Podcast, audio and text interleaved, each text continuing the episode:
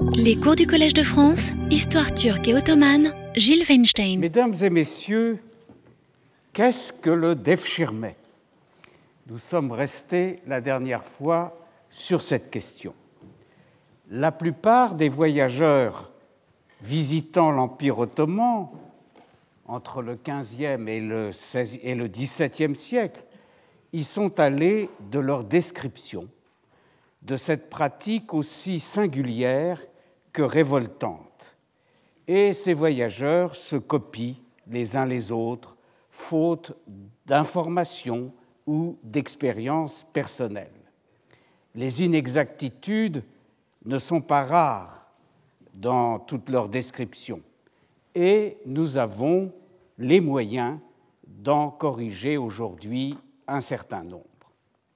Prenons par exemple parmi de très nombreux exemples possibles ce qu'écrit Nicolas de Nicolaï au milieu du XVIe siècle, non sans répéter d'ailleurs un voyageur antérieur, Antoine Geoffroy.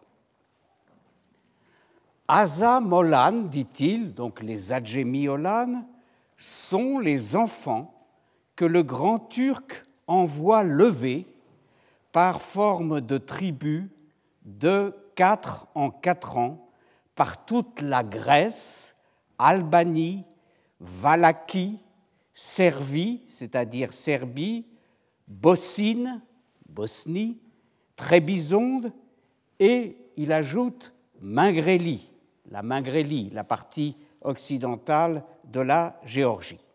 Alors déjà, il y a plusieurs inexactitudes dans son énumération, puisque la Valachie et la Mingrélie, précisément, ne sont pas soumises, comme nous le verrons, aux campagnes de Devshirme. Et il poursuit. Et autres provinces de sa domination sur les chrétiens habitant en Icelle, levant par tyrannie plus que barbare de trois enfants mâles un prix est choisi à la volonté du commissaire. Donc, vous voyez, il nous dit qu'on prend un enfant sur trois, ce qui est faux, comme nous allons le voir. Tyrannie, dis-je, de Rechef, trop cruelle et lamentable, qui devrait être de grande considération et compassion à tout vrai prince chrétien pour les émouvoir et inciter à une bonne paix et union chrétienne et à réunir leurs forces unanimes pour délivrer les enfants de leurs frères chrétiens de la misérable servitude de ces infidèles qui, par outrageuse impériosité, ravissent les plus chers enfants et corps libres par nature du giron de leurs géniteurs et génitrices, en asservissement d'hostilité plus que bestiale, de baptême à circoncision, de compagnie et foi chrétienne à servitude et barbare infidélité, de piété filiale et parentale à inimitié immortelle vers leur propre sang. Donc vous voyez, il y a en fait trois, euh, trois, crimes qui sont dénoncés. Non seulement ces enfants sont enlevés des bras de leurs géniteurs, mais ils sont convertis de force et une fois convertis, ils vont devenir les ennemis de leurs propres parents, de leur propre race. Et poursuit en décrivant un peu comment tout cela se passe. Pour exécuter, dit-il, telle lamentable levée, sont ordonnés plus de 200 commissaires, lesquels, retournant à Constantinople, amènent un nombre incroyable de ces enfants. Alors la question est posée, quels sont les effectifs? Combien d'enfants? Ces campagnes de Devshirme euh, concernent-elles? Nous allons essayer, là encore, de répondre, non sans mal d'ailleurs, à cette question. Puis il évoque la sélection qui est faite une fois arrivé à Constantinople, entre lesquels, dit-il, les plus beaux sont choisis pour être mis au sarail du grand seigneur turc, où ils sont nourris et endoctrinés en la loi de Mahomet et par divers maîtres eunuques instruits à bien piquer chevaux, tirer à l'arc, etc. Donc ça, c'est euh, la crème, c'est-à-dire ceux dont on va faire des pages du palais et qui vont recevoir une, une éducation soignée sous la coupe des eunuques chargés de les surveiller. Puis euh, Nicolaï parle des autres, de ceux qui n'ont pas été sélectionnés, qui n'étaient pas les plus beaux, comme il dit, et qui deviennent ces adjémiolanes dont je vous ai pas mal entretenu euh, ces dernières semaines. Les plus grossiers, on les députe les uns à porter de l'eau ou du bois par les offices, les autres à tenir net le sérail, et en hiver, ça c'est une chose qui l'a frappé, recueillir la neige qui tombe de l'air pour la resserrer sous terre en un lieu appelé Karluk, c'est-à-dire l'endroit où on met la neige. Et je vous ai parlé effectivement de cette fonction qui est une des fonctions parmi beaucoup d'autres euh, de ces adjémies Olan de euh, transporter euh, la neige depuis l'Olympe de Bithynie, près de Boursa, Loulouda, et de la conserver afin que la population du palais puisse boire frais pendant les chaleurs. Les autres sont faits jardiniers ou cuisiniers, ou bien sont baillés au service des janissaires, spahis ou capitaines, auquel degré par succession de temps, ainsi que la vertu et fortune les guident, peuvent eux-mêmes parvenir.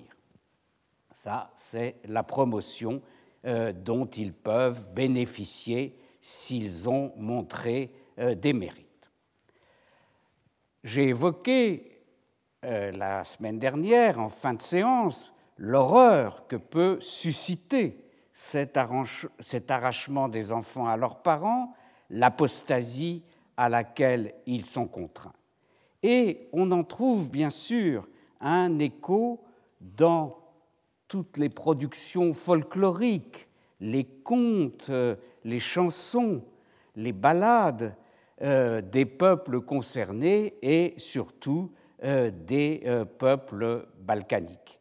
Et on en trouve aussi l'écho des lamentations que suscite ce rapt des enfants chez les différents voyageurs. Alors déjà, nous en avons eu un échantillon avec Nicolas de Nicolaï, mais je pourrais aussi bien citer un autre témoin qui, pas plus que Nicolas de Nicolaï, n'est particulièrement turcophobe, bien au contraire.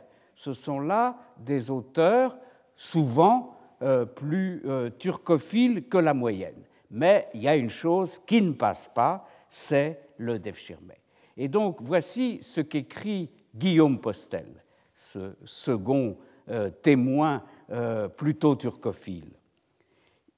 Qui vit jamais un piteux cri de gens venant après leurs enfants qui s'en vont en diverses lois, c'est-à-dire qui vont suivre une autre loi, une autre religion, et puissance et servitude, je le vous laisse à penser, car plus hideux n'est vu je n'ai jamais vu une chose plus hideuse.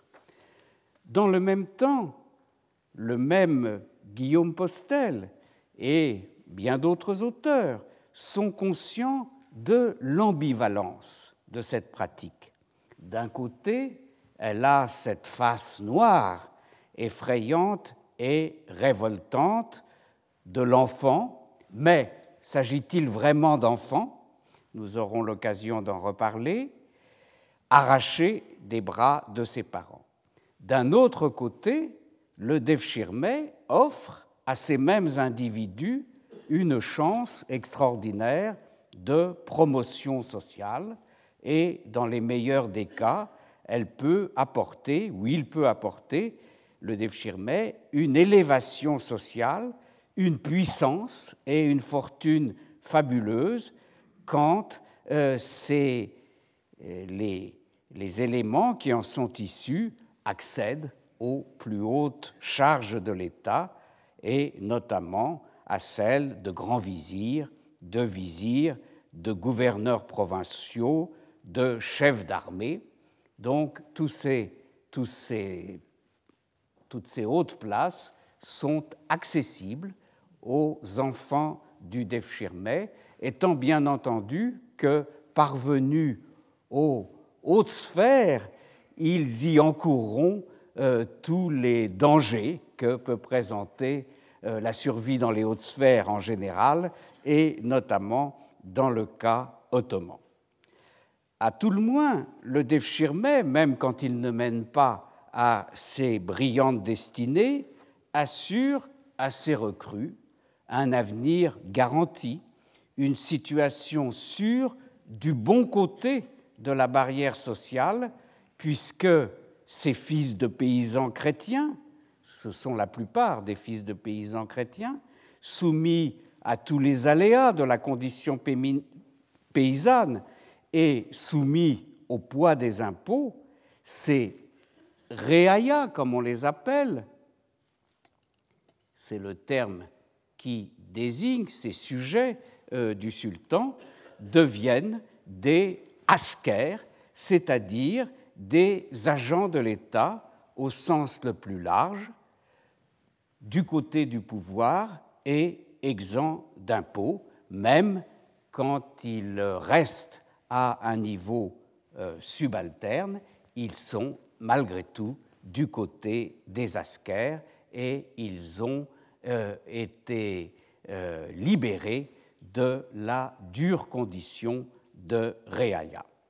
Et le même Guillaume Postel en prend acte en écrivant Quiconque est payé de solde du Turc, qui reçoit une solde du euh, sultan, s'estime être autant gentilhomme comme est le grand Turc même. On retrouvera d'ailleurs la même idée chez d'autres auteurs et elle est, développée avec une éloquence particulière chez un autre voyageur important du XVIe siècle, Belon, Pierre Belon du Mans, par exemple. Euh, Belon écrit Celui entre les Turcs tiendra la première dignité après le grand seigneur, qui ne sait dont il est, ni qui sont ses pères et mères, dit-il. En réalité, nous verrons qu'ils savent très bien qui sont leurs pères et mères. Un, c'est-à-dire mais, quiconque est payé de soult du turc s'estime être autant gentilhomme comme est le grand turc même. Vous voyez, c'est à peu près les mêmes formules que celles de Postel. Le plus grand honneur et bien que puisse avoir un homme en Turquie est de s'avouer être esclave du turc, comme en notre pays, disons être serviteur de quelques princes. Cette ambivalence du Devshirme a pour conséquence paradoxale qu'une part au moins de ceux qui y sont soumis cherchent à y échapper par tous les moyens, que ce soit la fuite ou la corruption des recruteurs, dans le même temps que d'autres, des musulmans cette fois, font tout ce qu'ils peuvent pour s'y introduire frauduleusement alors que l'accès leur en est rigoureusement interdit. Cette institution pose décidément bien des questions. Quand apparaît-elle dans l'histoire ottomane? Où, dans quelle partie de l'Empire est-elle plus précisément appliquée? Quelles populations exactes sont-elles visées? Comment tout cela est mis en œuvre?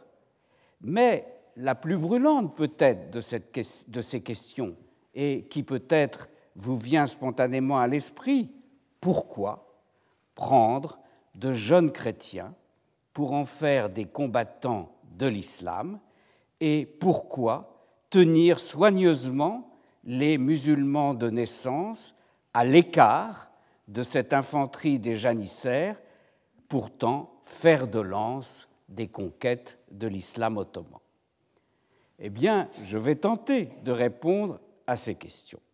Et d'abord, première question, quelle est la date exacte de la naissance de l'institution du Defchirme Nous avions vu que le Penjek, dont je vous ai longuement parlé, le prélèvement d'un cinquième du butin au bénéfice du trésor, avait été, selon la tradition que j'ai discutée, institué au plus tard sous Mourad Ier, c'est-à-dire dans la seconde moitié du XIVe siècle, même si des formes de prélèvement avaient certainement existé auparavant et si le bey n'avait pas encore utilisé les captifs qui lui revenaient pour en faire un corps d'infanterie comme les janissaires. En revanche, les mêmes chroniqueurs de la fin du XVe siècle qui évoquent dans ces termes que nous avons analysés l'institution du Penjek et la création des janissaires ne parlent pas du Devshirme. Ils ne le présentent donc pas comme une source initiale d'approvisionnement en hommes du corps des janissaires. Et ils laissent donc conclure que le Devshirme ne serait apparu que plus tard, que donc il serait postérieur au Penjek. Seul un de ces chroniqueurs, mais dont nous avons déjà vu qu'il divergeait euh, de, ses, pareils, Idriss Bitlissi, début du XVIe siècle, attribue la création du Devshirme, comme d'ailleurs celle des janissaires, à Oran, le deuxième des baies ottomans, ce qui mettrait le Devshirme chronologiquement avant le Penjek. Mais c'est là une thèse à contre-courant. Et il est plus vraisemblable que les Ottomans se soient d'abord mis à l'école de ce qu'avaient fait tous leurs prédécesseurs, et qui était conforme à la charia, c'est-à-dire de prendre pour esclaves uniquement des captifs étrangers, avant de s'engager sur une voie plus nouvelle, mais beaucoup plus périlleuse sur le plan de l'orthodoxie religieuse, et il est vraisemblable de supposer que s'ils se sont résolus à le faire, ce fut par besoin sous l'empire de la nécessité. Et plusieurs sources nous le disent expressément. Si les Ottomans se sont tournés à un moment donné vers les fils de leurs propres sujets chrétiens, quitte à risquer de porter atteinte à la capacité productive de ces sujets, de ces paysans dont le travail supporte l'État, c'est que les jeunes captifs étrangers ne suffisaient plus à satisfaire leurs besoins militaires. L'ottomaniste grec, mon collègue Vassilis Démétriades, a même émis l'hypothèse dans un article publié en 1993 que le Defshirme dériverait à l'origine du Penjek tel que celui-ci était pratiqué par ces chefs de raideurs, ces chefs d'Akenje dont je vous ai parlé, et notamment par Evrenos Bey, le plus important de ces chefs d'Akenje, en Macédoine. Une fois ces territoires infidèles à l'origine conquis, ils auraient continué à y prélever de jeunes esclaves comme ils avaient l'habitude de le faire quand ces territoires étaient encore chrétiens et qu'ils y menaient des raids. Et quand enfin les mêmes territoires conquis dans un premier temps par les d'Akenje avaient été officiellement incorporés dans un deuxième temps à l'Empire ottoman, les autorités ottomanes elles-mêmes auraient continué à leur tour à faire ce que les chefs de raideurs, les d'Akenje, avaient fait avant elles. elles n'auraient, ces autorités, fait que suivre cet exemple, exemple douteux, parce que euh, euh, les autorités ottomanes y auraient trouvé leur intérêt.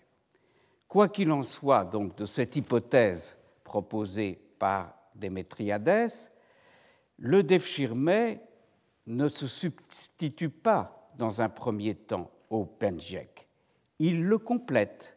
Et c'est cette complémentarité, non pas à des époques successives, mais à une seule et même époque, que notre janissaire serbe Constantin Mihailovic, dont nous avons retracé ensemble les euh, aventures, eh bien, euh, si je me tourne euh, de nouveau vers ses mémoires, vers ce qu'il écrit, nous allons constater qu'il exprime très clairement ce qu'a pu être, dans une première phase, le rapport entre Penjek et Devshirme. Il écrit en effet Quand les Turcs envahissent des pays étrangers et s'emparent de leur population, un scribe impérial arrive immédiatement derrière eux et, quel que soit le nombre des garçons présents, il les prend tous pour en faire des janissaires et donne cinq pièces d'or pour chaque. Ça, cette description correspond assez fidèlement au Penjek tel que nous l'avons vu et tel qu'il est réglementé notamment par euh, ce firmament de Bayezid II de 1493 que nous avons commenté. Donc il nous dit qu'il les prend et il les envoie de l'autre côté de la mer, c'est-à-dire dans des familles turques pour y être formées. Il y a environ 2000 de ces garçons. Et puis Constantin poursuit. Si cependant le nombre de ceux, les captifs, qui proviennent des peuples ennemis ne suffit pas, alors l'empereur turc les prend des chrétiens dans chaque village de son propre pays qui possède des garçons ayant établi le maximum de ce que chaque village peut fournir, de sorte que le quota soit toujours atteint. Et cette fois, c'est une description assez juste et précise du Devshirme qu'il nous donne. Et donc, il nous présente ce Devshirme comme venant en complément, n'est-ce pas, du Penjek quand celui-ci n'a pas produit autant euh, de recrues euh, qu'il le fallait. Et si nous, nous tournons maintenant vers une autre des sources que je cite souvent, les euh, Kavanini Yenicherian, n'est-ce pas, un ouvrage anonyme du début du, XVIIe siècle, eh bien, nous euh, trouvons là encore une euh, description assez précise de la relation entre Penjek et Devtirme. En effet, l'auteur anonyme de ce traité sur les règlements des janissaires désigne comme Penjek Olane, garçon provenant du Penjek, les garçons issus du Devshirme. Il emploie d'ailleurs très rarement, presque jamais, le terme Devshirme, mais malgré tout, euh, il le décrit de façon euh, tout à fait claire et, je le répète, il appelle les recrues du Devshirme des Penjek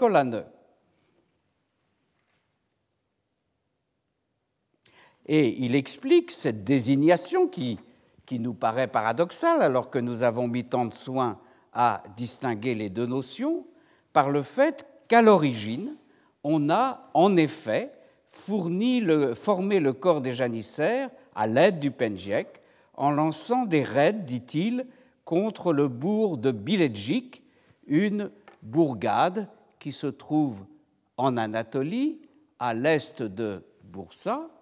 Et euh, d'après lui, j'avais fait euh, référence à cette mention, qui est une mention euh, tout à fait singulière de cet auteur. D'après lui, les premiers prélèvements du Penjek se seraient faits lors des raids, euh, tout ceci dans les tout débuts de l'État ottoman, contre cette bourgade de Biledjik, qui n'avait pas encore été conquise, qui était encore chrétienne, et dont les euh, Ottomans auraient tiré 300 garçons, dit-il. Et puis, il continue, par la suite, par la suite, on les a recrutés, toujours ces Penjek parmi les Reaya. Voilà. Voilà comment il introduit la mise en place, dans un second temps, du Devshirme, qu'il ne nomme d'ailleurs pas par son nom.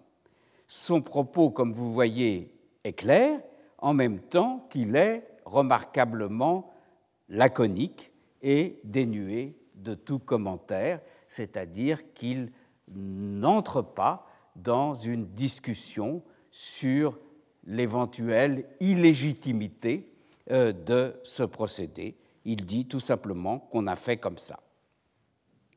D'ailleurs, l'auteur ne parle absolument plus par la suite du Penjek. Il ne parle, comme source de recrutement des janissaires, que du Defshirme, même s'il n'emploie pas le terme. Pourquoi? Parce que, comme nous l'avons vu, euh, le Penjek, au cours du XVIe siècle, et cela est encore plus vrai au début du XVIIe, a cessé de jouer son rôle comme fournisseur euh, de recrues pour les janissaires. Le Penjek est devenu obsolète au moment où il écrit, et c'est donc uniquement du Defshirme euh, qu'il parle. Si nous quittons à présent l'empirée des hypothèses pour poser un pied sur le terrain plus ferme des faits, les plus anciennes attestations de l'existence du Defshirme, ou, pour être plus prudent, de certaines formes du Defshirme, remontent à l'extrême fin du XIVe siècle. Vous voyez, j'avais parlé pour le Penjek d'une institution dans la seconde moitié du XIVe. Il ne commence à être question dans les sources, d'ailleurs des sources très rares, du Devshirme qu'à l'extrême fin de ce même siècle. Et en réalité, à l'heure actuelle, on ne connaît que deux textes significatif ramenant à cette période, ramenant à la fin du XIVe siècle et évoquant de manière euh, euh, non ambiguë le euh, Defshirme. Le premier de ces textes, bien connu, date de 1395 et il se rapporte à la première occupation ottomane de la ville de Salonique. Salonique a été conquise une première fois par les Ottomans sous Bayezid Ier à la fin du XIVe siècle, et puis elle a été restituée plus tard, au début du XVe, aux Byzantins, qui en ont confié la, garde et qui en fait l'ont remise, la ville de Salonique, aux Vénitiens, et c'est sur les Vénitiens que finalement, en 1430, les Ottomans la conquerront définitivement, enfin définitivement jusqu'en 1912, n'est-ce pas? Eh bien, Le texte dont, euh, que je vous annonçais euh, est contemporain de la première occupation ottomane euh, de Salonique. Et il s'agit de l'homélie de l'archevêque, archevêque orthodoxe bien entendu, de la ville, d'Isidore Glabas.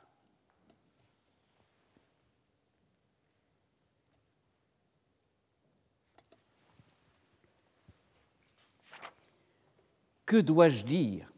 Que dois-je penser? Comment dois-je vous regarder? déclare-t-il à ses, à ses ouailles dans son homélie. Connaissant l'horrible catastrophe qui s'est abattue sur nous à cette heure, l'horreur me remplit lorsque j'écoute la terrible sentence prononcée contre nos bien-aimés je me sens comme devant un feu inapprochable ou une épée invincible. Car qu'est-ce qui pourrait dépasser la douleur d'un homme qui voit l'enfant qu'il a engendré et élevé, sur qui il a versé maintes larmes, priant pour qu'un jour il le voie atteindre le sommet du bonheur, lorsqu'il regarde ce même enfant soudain agrippé par des mains étrangères et brutales et forcé d'accepter des coutumes et des manières étrangères. Il est terrible de savoir que dans peu de temps, l'enfant grandira pour devenir une personne portant l'uniforme d'un barbare et parlant sa langue barbare, un vase rempli d'impiété.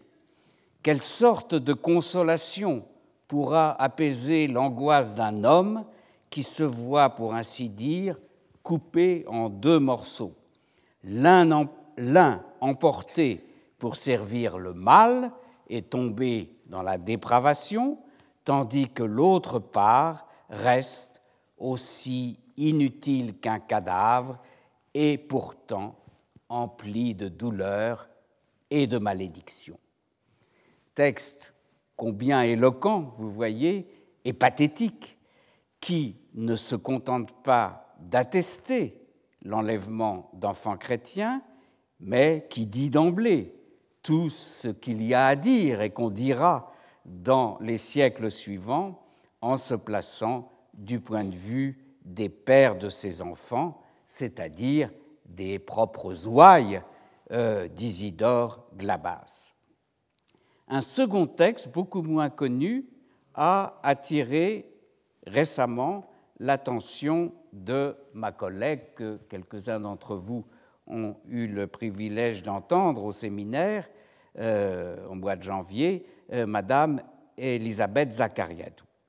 Il s'agit cette fois d'une référence de 1397, donc vous voyez deux ans euh, après la précédente, et donc on voit bien, malgré tout, aussi rare que soient ces, échos, qu'il a dû se passer quelque chose euh, vers ces années-là, à l'extrême fin, encore une fois, du XIVe siècle.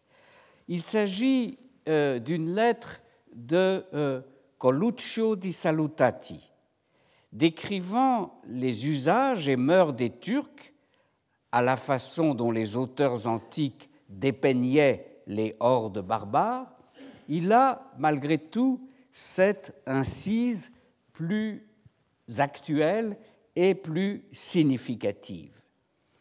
Decem ve duodecim anorum pueros ad militiam rapiunt, n'est-ce pas? Ils enlèvent des enfants de 10 à 12 ans pour en faire des soldats. Manifestement en vigueur donc dès cette époque, dès le règne de Bayezid Ier, le Defchirmès semble avoir connu ensuite une éclipse dans la période de morcellement et de désorganisation de l'État ottoman consécutive à la bataille d'Ankara en 1402. Le principe en est cependant maintenu, au moins dans les esprits, puisqu'en 1430, Sinan Pacha pourra promettre, dans une lettre aux habitants de Janina, en Épire, de les exempter du paidomazoma, qui est un équivalent grec euh, du Devshirme, n'est-ce pas? Il s'agit, là encore, du rapt euh, des, euh, des enfants. Donc, Sinan Pacha les exemptera de ce Paido Mazoma s'ils acceptent de se rendre. Et nous verrons que, en effet, certaines villes ou certaines régions, du fait des conditions de leur conquête, ont obtenu d'être exemptées euh, du Devshirme. Et Janina en est le premier exemple connu en 1430. Néanmoins, c'est peut-être euh, l'absence de mise en œuvre effective de l'institution dans les décennies précédentes qui fera apparaître à tort le sultan Mourad II, Mourad II qui règne de 1421 à 1444, comme le fondateur du Defshirme. C'est quelque chose qu'on trouve dans certains ouvrages que le Devshirme aurait été fondé, donc vous voyez, dans la première moitié du XVe siècle par Mourad II, et ceci repose sur un texte. On lit en effet dans la lettre d'un frère franciscain, Bartholoméus de Janot, une lettre qui est intitulée Epistola de crudelitate turcarum, je n'ai pas besoin de traduire, n'est-ce pas? On trouve les mots, euh, c'est une lettre de décembre 1438, et on y trouve les mots suivants Decimam puerorum partem de Christianis, quod prius numquam fecerat nuper accepit. Il, c'est-à-dire le sultan Mourad II, reçut dernièrement la dixième partie des enfants des chrétiens, donc un dixième des enfants chrétiens, ce qu'il n'avait jamais fait auparavant. Quod prius dumquam fecerat. Et c'est ça qui a laissé penser à certains que c'était une innovation à ce moment-là de euh, Mourad II.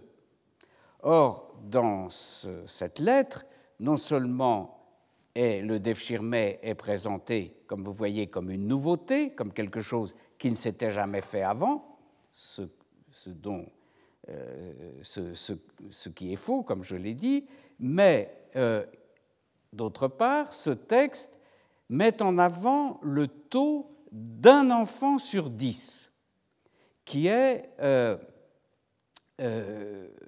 comme nous le verrons, là encore, quelque chose qui n'est pas à prendre au pied de la lettre et qui ne correspond pas à d'autres indications plus sûres que nous, avons, que, nous avons.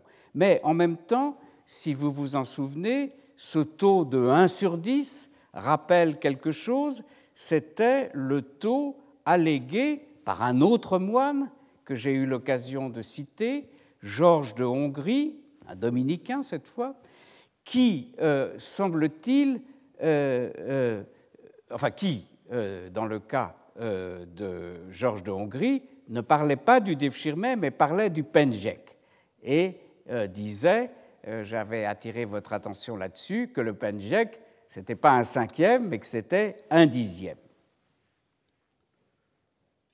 il semble que, vous voyez, il y ait eu des confusions entre les deux institutions. Par la suite, donc à partir du règne de Mourad II, la pratique du Defshirme sera régulièrement attestée. Pour autant, ce que nous ne pouvons pas faire, c'est établir une chronologie précise des campagnes de recrutement seules apparaissent, émergent de la documentation quelques dates. et nous savons qu'à ces dates, il y a bien eu des campagnes de Devshirme lancées dans l'Empire. Par exemple, la date de 1573, qui est citée par euh, Stéphane Gerlach dans son journal et euh, qui euh, nous, nous, indique donc qu'il y a eu en 1573 une campagne de Devshirme à travers l'Empire. Il y en a eu beaucoup d'autres, mais nous, elle, n'affleure pas nécessairement dans les sources. Et puis, il y en a une autre qui a eu lieu, et là, euh, nous sommes très bien renseignés sur cette campagne de euh, c'est au début de 1604. Et quand je dis que nous pouvons très bien connaître cette campagne de 1604, c'est qu'on a conservé dans les archives ottomanes à Istanbul ce qu'on appelle les archives de la présidence du Conseil un registre de Defshirme dans lequel a été noté euh, tous les garçons pris les uns après les autres dans les villes et les villages d'Anatolie et de Roumélie euh, au cours de cette campagne. Et ce registre, donc, sa cote, c'est Mali Eden Mudevers, parce que c'est un registre qui provient de l'administration financière, c'est ce que signifie cette expression, et il a pour numéro 7600. Plusieurs des auteurs contemporains qui parlent du Defshirme font état d'une périodicité régulière, mais euh, le problème, c'est qu'elle varie selon ces auteurs. Pour les uns, c'est tous les trois ans. C'est ce que dit par exemple euh, Stéphane Gerlach. Pour d'autres, euh, comme Postel, c'est, dit-il, tous les trois ou quatre ans. Euh, quant à Cassine, et Georges de Hongrie, eux, disent tous les cinq ans. Euh, un autre auteur, Antoine Geoffroy, que j'ai déjà cité, dit de quatre ans en quatre ans. Et c'est ce que dit également Jean Chénaud, le secrétaire de l'ambassadeur d'Aramon, euh, dans son journal. Je vous donne les noms de tous ces personnages, ou de, moins de certains. Bon, alors comment trancher entre euh, ces différentes informations, qui ne sont d'ailleurs pas très différentes, mais qui, comme vous voyez, euh, connaissent quand même quelques différences. Eh bien, fort heureusement, nous disposons d'un règlement officiel, donc cette fois une pièce émanant de euh, l'administration ottomane, un kanun nameh, comme j'en ai déjà évoqué plusieurs, et c'est qu'un kanuname yenicheri olanen jem eilemek ichun, c'est-à-dire un règlement pour la levée, pour le recrutement des jeunes garçons destinés à devenir janissaires. Et ce texte, comme d'autres canons que j'ai eu l'occasion de vous citer dernièrement, euh, date du règne de Bayezid II. Il date de la fin euh, du XIVe euh, siècle. Toutefois, ces règlements ne départagent pas les auteurs occidentaux que j'ai cités, car de manière significative, il y a des silences qui en disent long, ils n'indiquent justement aucune périodicité régulière. Pas? Euh, ce qui euh, laisse à penser que ça varie selon les époques, selon les euh, circonstances et surtout selon les besoins. Ce sont les besoins en hommes qui ont dû commander et le pragmatisme ordinaire des Ottomans a dû jouer sur ce point comme sur les autres. Or, ces besoins ont fluctué, bien entendu selon plusieurs paramètres. Euh, les effectifs des janissaires, qui, comme nous l'avons vu, ont varié selon les périodes. Mais bien qu'avec une tendance générale à la croissance. Mais a joué également l'apport d'autres sources d'esclaves chrétiens. Et euh, au moins dans un premier temps, il semble qu'on ait eu une espèce de principe des vases communicants entre le Pendjek et le Defchirme.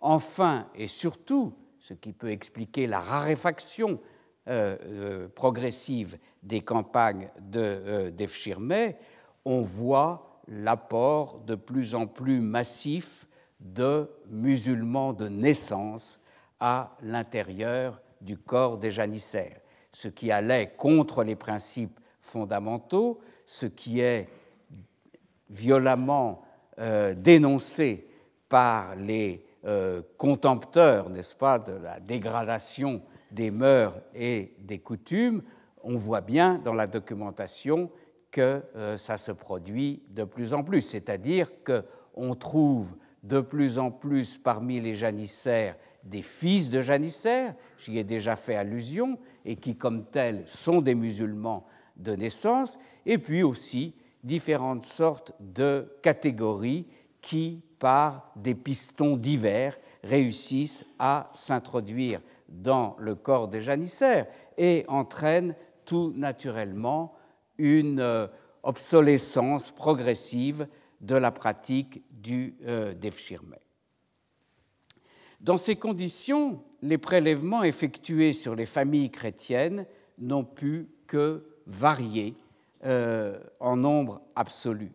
Les chiffres ont dû suivre une courbe dont le pic, peut-on supposer, a dû se situer dans la première moitié du XVIe siècle, à une époque où, comme nous l'avons vu, le Penjek était devenu moins productif et où les recrues déjà islamisées n'étaient pas encore en nombre massif. Au contraire, par la suite, la place du Devshirme dans le recrutement des janissaires et dans le recrutement d'ailleurs du haut personnel politique également a diminué au profit de musulmans de euh, naissance, fils de janissaires ou autres éléments favorisés. Dans ce contexte, les levées ne se font plus que par à-coup. Ce ne sera cependant que progressivement que la pratique, la pratique du Defshirme tombera en désuétude. Il y aura encore des mentions d'opérations de Defshirme au début du XVIIIe siècle, et selon un historien militaire du euh, euh, beaucoup plus tardif, euh, Djevad Pacha, la dernière opération de Devshirme aurait eu lieu, je le dis au conditionnel, à une date aussi tardive que 1751. Mais encore une fois, il s'agit à cette époque d'un phénomène rare. La question du nombre des recrues du Devshirme et par conséquent de l'impact démographique et ethnique du système est une question d'une grande portée historique et comme telle, elle est très controversée dans les historiographies nationales des pays concernés et euh, tout particulièrement dans les historiographies des pays d'Europe orientale.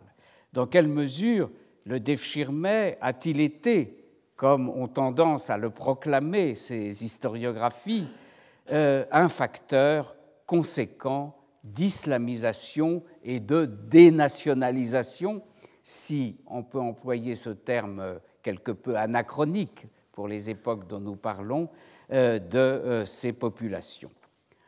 Et en réalité, nous restons dans le vague à ce sujet. Et euh, ce vague est propice, bien entendu, au développement des polémiques. Il est sûr que les campagnes de Devshirme, quand il y en a eu, menées à travers l'Empire, étaient des opérations de grande ou même de très grande envergure, produisant plusieurs milliers de garçons. Le, chiffre de 8000 donné par euh, Stéphane Gerlach pour 1573 semble important, 8000, mais il ne semble pas invraisemblable. J'ai relevé dans le registre euh, MM 7600, dont je vous ai parlé, qui date donc de 1604, j'ai relevé euh, le nombre de 2296 individus enregistrés. Mais je ne peux pas affirmer que c'est la totalité du produit de cette campagne de Defschirmet de 1604, étant donné que euh, je ne sais pas comment le registre en question a été constitué, reconstitué, et s'il recouvre bien la totalité de l'opération ou seulement une partie de euh, l'opération. De toute façon, il faudrait reporter ces chiffres, les chiffres de chacune des opérations, au nombre total de campagnes effectuées ou à la fréquence de ces dernières pour avoir une idée précise de l'impact global, de l'impact démographique globale. Or, nous n'avons pas les moyens de le faire. Quand Guillaume Postel parle de 10 à 12 000 garçons par an euh, prélevés dans le cadre du Defschirmet, il y a assez manifestement une grande exagération. Et il est d'ailleurs très loin d'une autre estimation, d'ailleurs elle aussi sujette à caution, mais qui émane cette fois non pas d'un voyageur étranger, mais d'un historiographe quasi officiel de l'Empire ottoman, Hodja Saduddin, que vous avez euh, sur l'écran, euh, Saduddin, qui est un auteur de la fin du XVIe euh, siècle, dont les dates sont 1536-1599. Eh bien, selon ce dernier, donc qui est écrit à la fin du XVIe, comme je viens de le dire, le Defschirmet aurait fourni depuis ses origines 200 000 convertis à l'islam. Si l'on considère que l'institution existait alors depuis quelques 200 ans, on aurait donc une moyenne de 1000 recrues par an. Tout cela reste très hypothétique, mais vous voyez qu'on est loin des 10 à 12 000 de euh, Guillaume Postel. Une autre manière d'envisager l'impact euh, des levées est de considérer la proportion des enfants pris. Et nous avons vu déjà, dans des citations que j'ai faites, que Bartholomé de Janot où Georges de Hongrie parlait d'un garçon sur dix.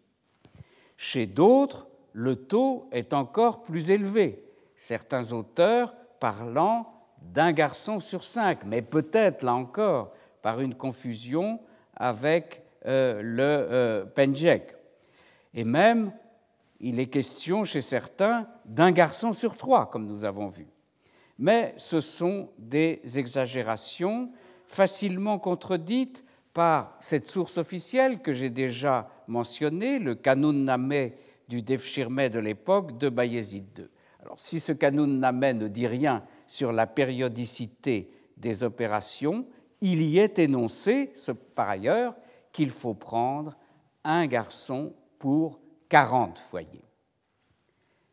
Kirk Haneye Bir Olan. Tel est en tout cas le principe retenu. Et il n'est pas sans signification que ce taux relativement modéré, disons, est paru un taux optimal, assorti en outre, comme nous le verrons, de clauses restrictives au niveau des familles.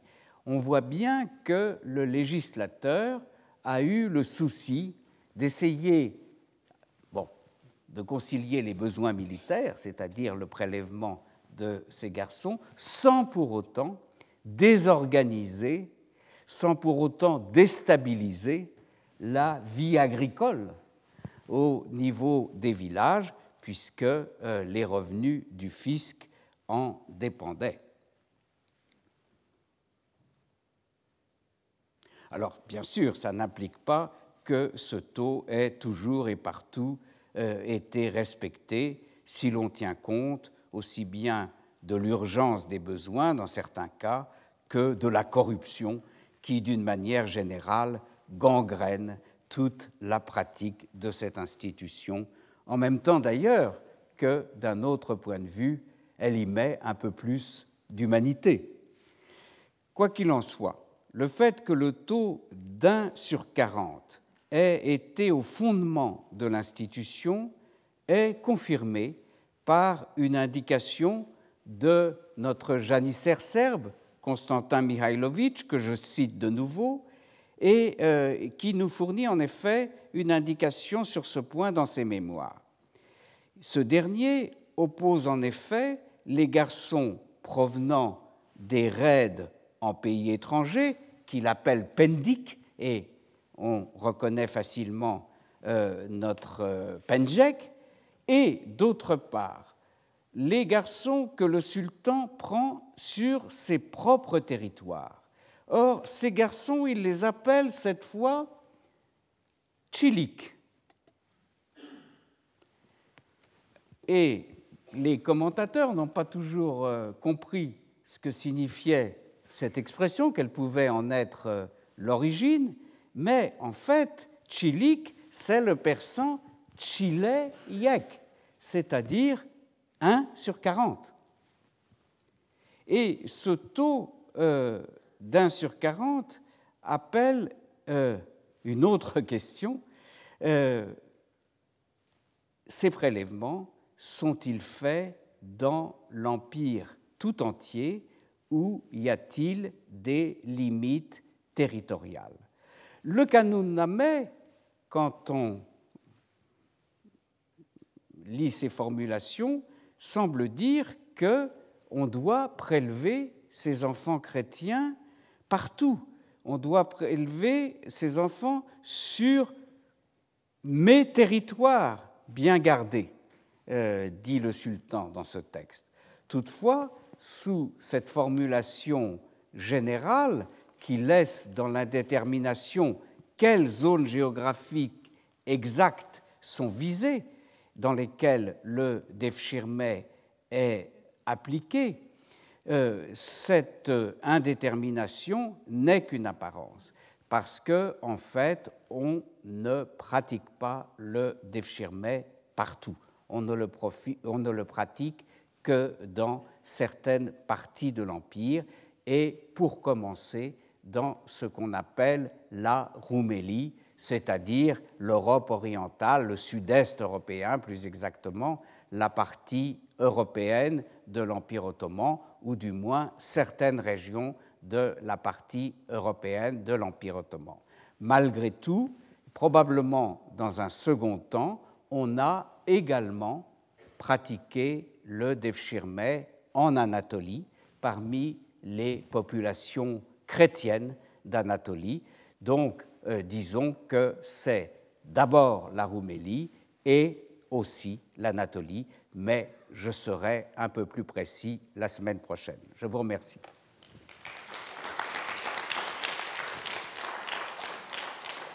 Retrouvez tous les contenus du Collège de France sur www.colège-2-france.fr.